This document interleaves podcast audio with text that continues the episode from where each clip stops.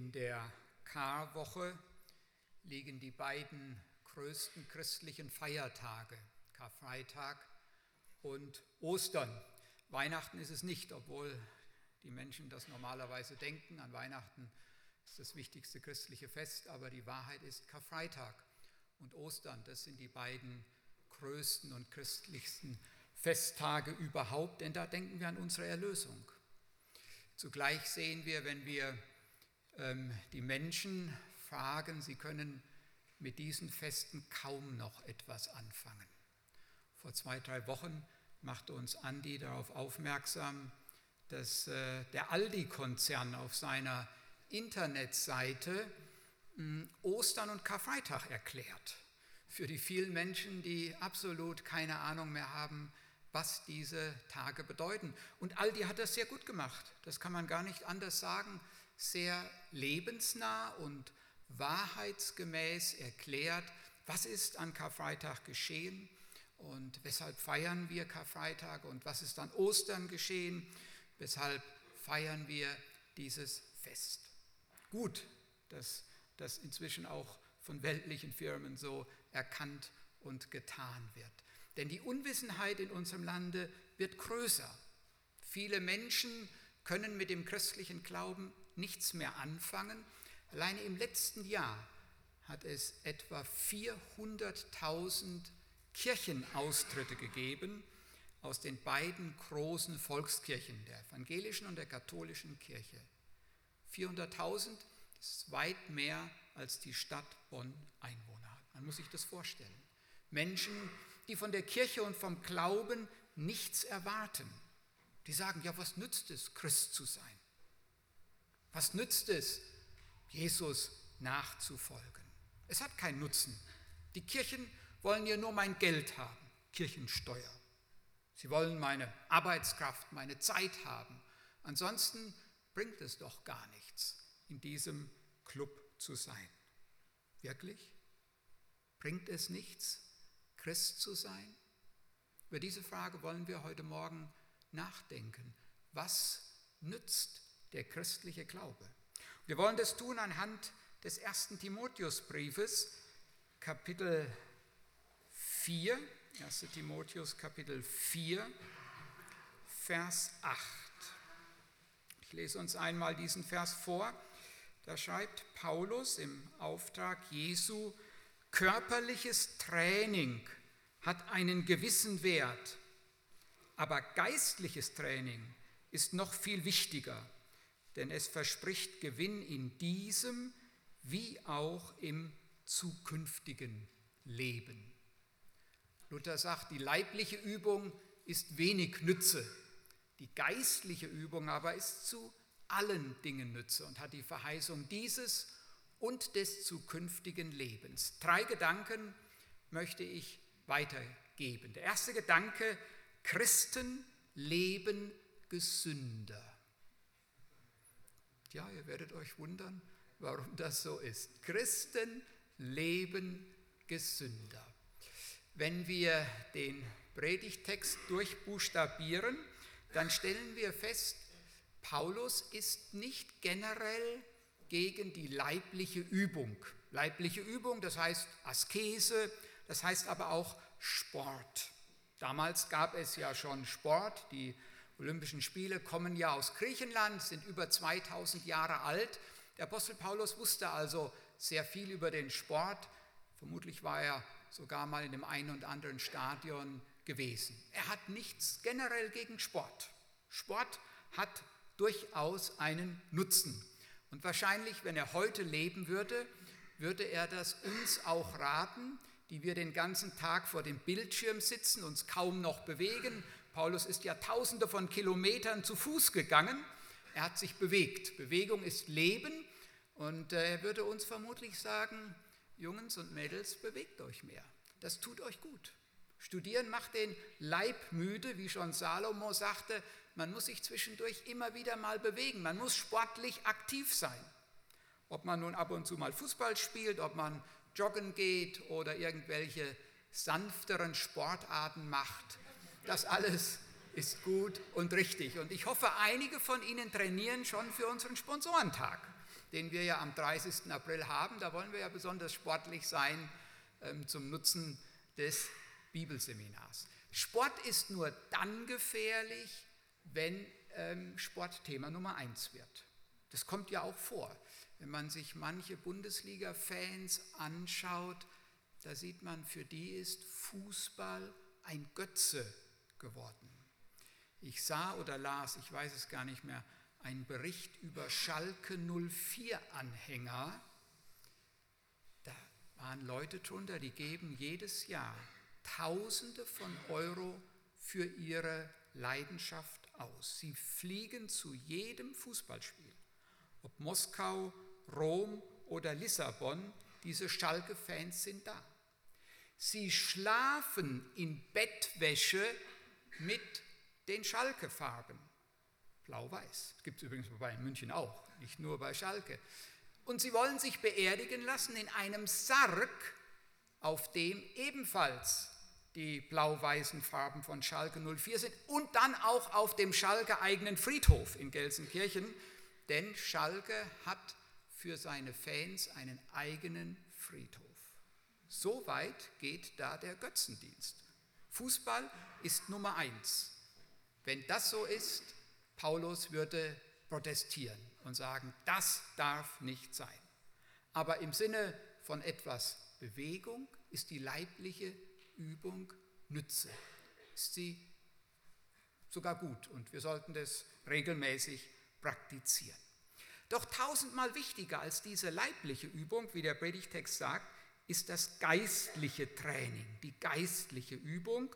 Sie verspricht Gewinn in diesem wie auch im zukünftigen Leben. Drei Beispiele dafür, dass die geistliche Übung bereits für dieses irdische Leben äußerst nützlich ist. Der erste Punkt ist Vergebung. Damit sind wir bei dem Thema dieser Woche. Als Christen dürfen wir aus der Vergebung leben. Ich fand das Zeugnis auch von Daniel Hader so gut. Gottes Geist überführt uns, wo wir stolz sind, hochmütig, arrogant sind, wo wir Sünde auf uns laden. Und Sünde kann einen Menschen krank machen. Sünde zerstört Beziehungen, nicht nur zu Gott, sondern auch untereinander. Manch ein Mensch hat das schon erleben müssen, wie Sünde wirklich krank gemacht hat. Eine Frau kam einmal zu einem Seelsorger und schüttete ihr Herz vor ihm aus. Sie war seit Jahren krank, depressiv, bei vielen Ärzten gewesen, ungezählte Medikamente eingenommen und es war nicht besser geworden. Der Seelsorger ließ sich ihre Lebensgeschichte erzählen und dann kam irgendwann heraus, die Frau hatte vor vielen Jahren einmal abgetrieben.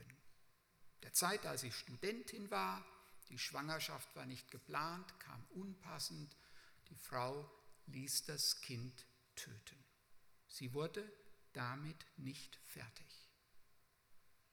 Der Seelsorger machte ihr deutlich, damit haben sie Schuld auf sich geladen. Schuld vor Gott, dem Schöpfer dieses Lebens. Die Frau begriff das und bekannte vor Gott und dem Seelsorger dieses Versagen. Beide gingen auf die Knie und der Seelsorger durfte der Frau im Namen Jesu die Vergebung zusprechen. Wenige Wochen später kam die Frau wieder zum Seelsorger und berichtete ihm Erstaunliches. Die Depression war nach und nach abgeklungen. Sie war frei von Medikamenten geworden. Die Schuld war ihr genommen worden. Und als die Schuld genommen war, konnte die Seele wieder durchatmen. Die Frau wurde gesund. Was für ein Geschenk. Christen sind Menschen, die Schuld abladen dürfen. Dort am Kreuz von Golgatha.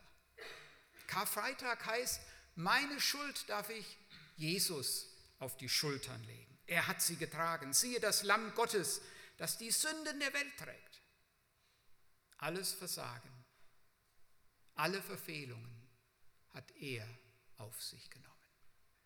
Und ein Vorrecht ist es auch, dass ich mit meinen Mitmenschen versöhnt leben darf. Empfinde ich immer wieder als ein unerhörtes Geschenk. wenn ich einmal lieblos war, lieblose Worte geredet habe zu Frau oder Kindern. Ich darf mich entschuldigen und sagen, du, das tut mir leid. Da habe ich ein bisschen hart reagiert. Ich habe dich verletzt. Ich bitte dich um Verzeihung. Und dann Versöhnung empfangen dürfen. Was für ein Vorrecht. Die Last ablegen zu dürfen. Ich darf befreit durchs Leben gehen, weil Jesus Sünden vergibt. Und deswegen leben Christen gesünder. Zweites Beispiel. Christen dürfen Sorgen ablegen. Wir alle haben Sorgen. Es gibt keinen Menschen, der völlig sorgenfrei ist. Jeder hat irgendwelche Sorgen. Das Sorgen um den Arbeitsplatz ist oder Sorgen mit dem Partner, mit den Kindern, Sorgen mit der Gesundheit oder irgendetwas anderes ist. Es gibt keinen Menschen, der sorgenfrei ist. Selbst die Millionäre und Milliardäre haben ihre Sorgen. Zurzeit in der Niedrigzinsphase sorgen sie sich darum, dass ihr Vermögen immer abnimmt und überlegen, wie sie neue Strategien entwerfen, um ihr Vermögen zu behalten. Kein Mensch ist sorgenlos. Auch hier gilt, wir haben jemanden, auf den wir unsere Sorgen werfen dürfen. Alle eure Sorge werft auf ihn, sagt Gottes Wort denn ihm ist an euch gelegen, er sorgt für euch. Auch das ist eine unerhörte Erleichterung. Ich darf entspannt leben, weil ich weiß, es gibt jemanden, der kennt meine Sorgen und der kümmert sich um mich. Und es ist nicht irgendjemand, nicht ein Psychologe, sondern es ist der Schöpfer des Universums, der Himmel und Erde gemacht hat. Und wie sollte der nicht wissen, was für mich das Beste ist? Er sorgt für mich, so dass es mir gut gehen kann oder so gehen kann, wie es für mich richtig ist. Und der dritte Bereich, Christen leben gesünder, wir meiden Verhaltensweisen, die objektiv gesehen krankmachend sind. Christen rauchen nicht. Christen meiden Drogen, außerehelichen Sex, was Gott verbietet. Das tun wir ganz bewusst. Nicht nur, weil Gott es verbietet, sondern weil wir wissen, es würde uns schaden, wenn wir es doch tun. Wir handeln klug und weise, wenn wir die Gebote Gottes beachten, denn die Gebote Gottes sind Hilfen zum Leben. Es gibt immer noch Menschen, die meinen, Gottes Gebote seien Spaßbremsen. In Wahrheit sind sie Lebenshilfen. Sie bewahren unser Leben vor dem Abstürzen. Christen leben gesünder. Ganz einfach, weil sie sich in Gott geborgen wissen und weil sie nach seinen Geboten leben. Punkt 2. Christen leben sinnvoller. Viele Zeitgenossen, wenn man sie betrachtet, wenn man ihr Leben ansieht, dann merkt man eine große Sinn- und Orientierungslosigkeit herrscht bei ihnen, bei Jüngeren wie bei Älteren. Ich beobachte manchmal, wenn ich samstags oder Sonntagabends irgendwo von Diensten nach Hause komme, den Kölner Bahnhof fahre, wie viele junge Menschen mit Schnaps oder Bierflaschen im Bahnhofsgebäude oder in den Zügen sind. Menschen, die völlig ohne Sinn dahinleben, von einer Party zum anderen, von einem Event zum anderen. Nach außen hin lächeln sie und tun so, als, werden, als wären sie ähm, gut drauf. Wenn man ein bisschen an der Oberfläche kratzt, dann sieht man, es sind Menschen, die eigentlich bemitleidenswert sind. Menschen, die gar keinen Sinn haben. Sie wissen nicht, wozu sie leben, wofür sie leben. Christen haben den Sinn des Lebens gefunden. Nicht nur einen Sinn, sondern den Sinn des Lebens. Und der Sinn des Lebens ist, Gott zu lieben und den Nächsten wie uns selbst. Das ist der eigentliche Lebenssinn. Wir sind da, um Gott zu lieben. Wir sind da, um unseren Nächsten zu lieben. Deswegen engagieren wir uns auch etwa in der Gemeinde, helfen mit bei der Teenarbeit, bei der Solararbeit, die Willi eben vorgestellt hat, oder bei der Street Area Arbeit hier in unserer Gemeinde. Wir investieren uns in das Leben anderer Menschen, weil wir das Beste für die Menschen wollen. Wir lieben die Menschen. Wir möchten, dass diese Menschen auf den Weg des Lebens finden, dass sie eine gute Grundlage für ihr Leben erhalten, ein gutes Fundament. Deswegen setzen wir uns ein, unsere Zeit, unsere Kraft. Und die meisten von uns tun das ehrenamtlich, einfach um Menschen zu helfen. Das ist gut.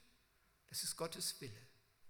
Es entspringt der Liebe zu Gott und der Liebe zum Mitmenschen.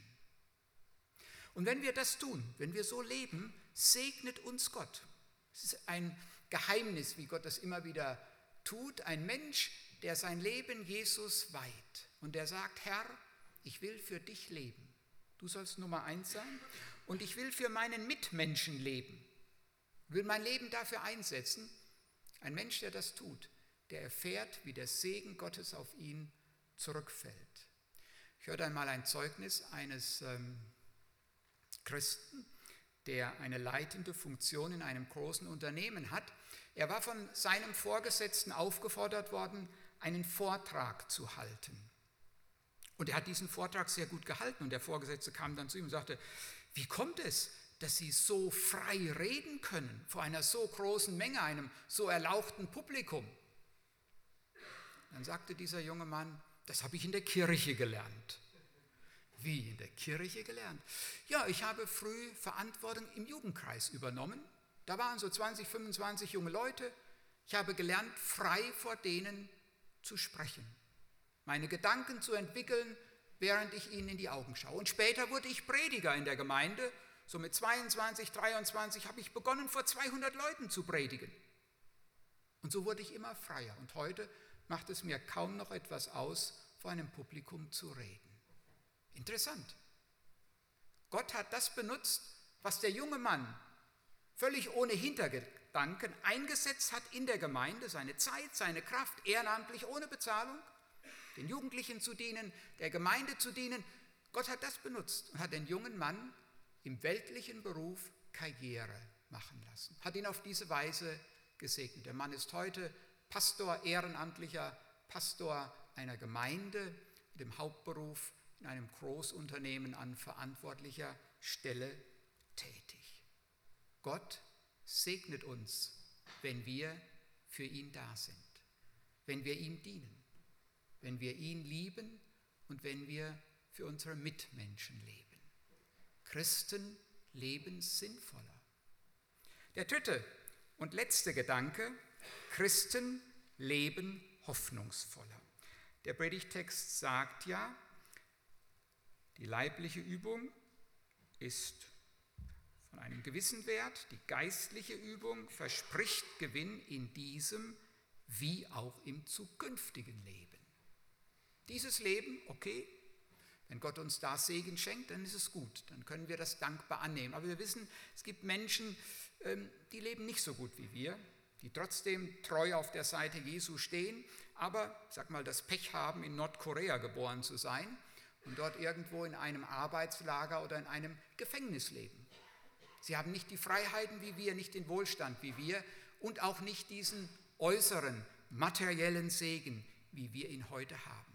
Und dennoch, diese Menschen haben etwas, was eigentlich das Wichtigste ist. Denn das Wichtigste ist nicht, dass es uns hier auf Erden äußerlich gut geht, dass wir glücklich sind, eine nette Familie haben und gut bezahlten Job, ist nicht das Wichtigste, so dankbar wie wir dafür sind. Das Wichtigste ist, dass wir Hoffnung haben. Hoffnung über den Tod hinaus. Und da sagt der Predigtext, das ist eigentlich das Ziel, das ist der Fokus der Frömmigkeit, der Gottesfurcht, des Glaubens. Es geht letztlich darum, die Gewissheit des ewigen Lebens zu haben. Und dafür sollten wir bereit sein, auch in diesem Leben Nachteile, vielleicht sogar Verfolgung und Gefängnis in Kauf zu nehmen. Wir wissen nicht, wann es auch auf uns zukommt. Die Verhältnisse können sich schnell ändern und auch in jetzt freien Ländern hm, kann irgendwann einmal die Situation der Verfolgung entstehen. Christen haben eine wunderbare Hoffnung. Wir gehen dem ewigen Leben entgegen. Hier auf Erden sind wir 70, 80, wenn es gut geht, vielleicht 90 Jahre, aber dann ist Schluss. Das ist ganz sicher. Nichts ist sicherer als der Tod. Haben wir die Gewissheit, dass wir, wenn wir hier die Augen schließen, sie bei Jesus öffnen, dass wir ins Paradies kommen? Jesus verheißt uns das Paradies. Ein wunderbares Geschenk, diese Hoffnung zu haben, tief im Herzen. Ich weiß, wenn ich hier sterbe, dann mache ich meine Augen drüben im Himmel auf. Das Sterben kann schrecklich sein, ohne Zweifel. Ich suchte vor kurzem zwei Krebspatienten unserer Gemeinde. Der eine Mann sagte, vier Wochen habe ich jetzt schon nichts mehr gegessen. Keinen Krümel, sagte er, keinen einzigen Krümel habe ich mehr gegessen, nur noch Wasser getrunken und meine Schmerzmittel genommen. Ein Häufchen Elend, das vor mir im Bett saß, Haut und Knochen, noch zehnmal dünner als ich. Aber er weiß, wenn ich sterbe, gehe ich ein ins Reich Gottes. Ich werde hier in Kürze die Augen schließen. Eine Frau pflegt ihn ganz treu. Ich werde hier in Kürze die Augen schließen, aber ich werde dort bei Jesus sein und frei von Leid, Krankheit und Tod. Was für eine Hoffnung. Christen haben eine so wunderbare Hoffnung. Nun könnte mancher sagen, tja, ist das wirklich so, dass Christen gesünder leben, dass sie sinnvoller leben, hoffnungsvoller leben? Wenn man so in die Gemeinde hineinschaut, kommt man manchmal ins Zweifeln, ob das wirklich bei den einzelnen Christen so ist. Es gibt aber inzwischen wissenschaftliche Untersuchungen, die das bestätigen. Ich möchte eine einmal vorlesen. Ein Züricher Sozialpsychologe, Professor Gerhard Schmidtchen, hat vor Jahren schon mal eine, ja, er heißt Schmidtchen, kann er nichts zu, er hat vor Jahren schon mal eine groß angelegte Studie durchgeführt und herausgefunden, dass Menschen, die in christlichen Traditionen aufwachsen, eine größere emotionale Stabilität aufweisen, kontaktfreudiger und auch gesünder sind als die Durchschnittsmenschen. Finde ich interessant. Weltliche Wissenschaftler bestätigen das, was die Bibel schon lange sagt, schon seit 2000 Jahren. Der Glaube ist nützlich. Er ist sehr nützlich. Deshalb brauchen wir unseren Glauben nicht zu verstecken. Wir schämen uns ja manchmal. In Deutschland herrscht so eine Schamkultur, was äh, die Religion angeht tragen die Medien erheblich zu bei, hm, denn der Glaube und alles Religiöse soll aus der Öffentlichkeit rausgedrängt werden. Das ist eine sehr negative Entwicklung und dann schämt man sich, über seinen Glauben zu sprechen. Das geht mir auch so. Mir fällt es auch immer wieder schwer, mit Ungläubigen über meinen Glauben zu sprechen. Aber eigentlich gibt es keinen Grund. Denn wir stehen auf der Seite der Wahrheit. Und das, was wir glauben, stimmt. Und es hat sich bewährt, 2000 Jahre lang.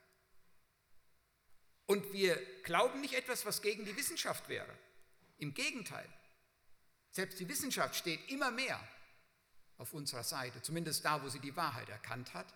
Wo sie noch nicht die Wahrheit erkannt hat, mag sie noch gegen den christlichen Glauben sein, aber es wird sich ändern. Die Wissenschaft hat ja immer mehr Zuwächse zu verzeichnen und dort, wo sie der Wahrheit nahe kommt, nähert sie sich auch dem christlichen Glauben und unserer Wahrheit.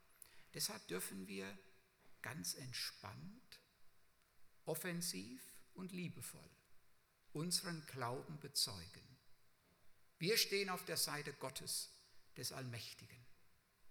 Dieser Gott hat uns sein Wort gegeben und die Bibel ist das wahre und zuverlässige Wort Gottes, auf das wir vertrauen können im Leben und im Sterben. Was habe ich davon, Christ zu sein? die Frömmigkeit, die Gottesfurcht, der Glaube an Jesus, sie sind für ein gelingendes irdisches Leben nützlich, aber noch viel mehr für das ewige Leben. Deshalb wollen wir fest im Glauben an Jesus stehen, dankbar sein für das, was er für uns getan hat. Kreuz von Golgatha und am Ostermorgen. Ihn preisen und da, wo er uns Gelegenheit gibt, seinen Namen bezeugen. Amen. Wir stehen auf und ich leite uns im Gebet und dann singen wir noch ein letztes Lied miteinander.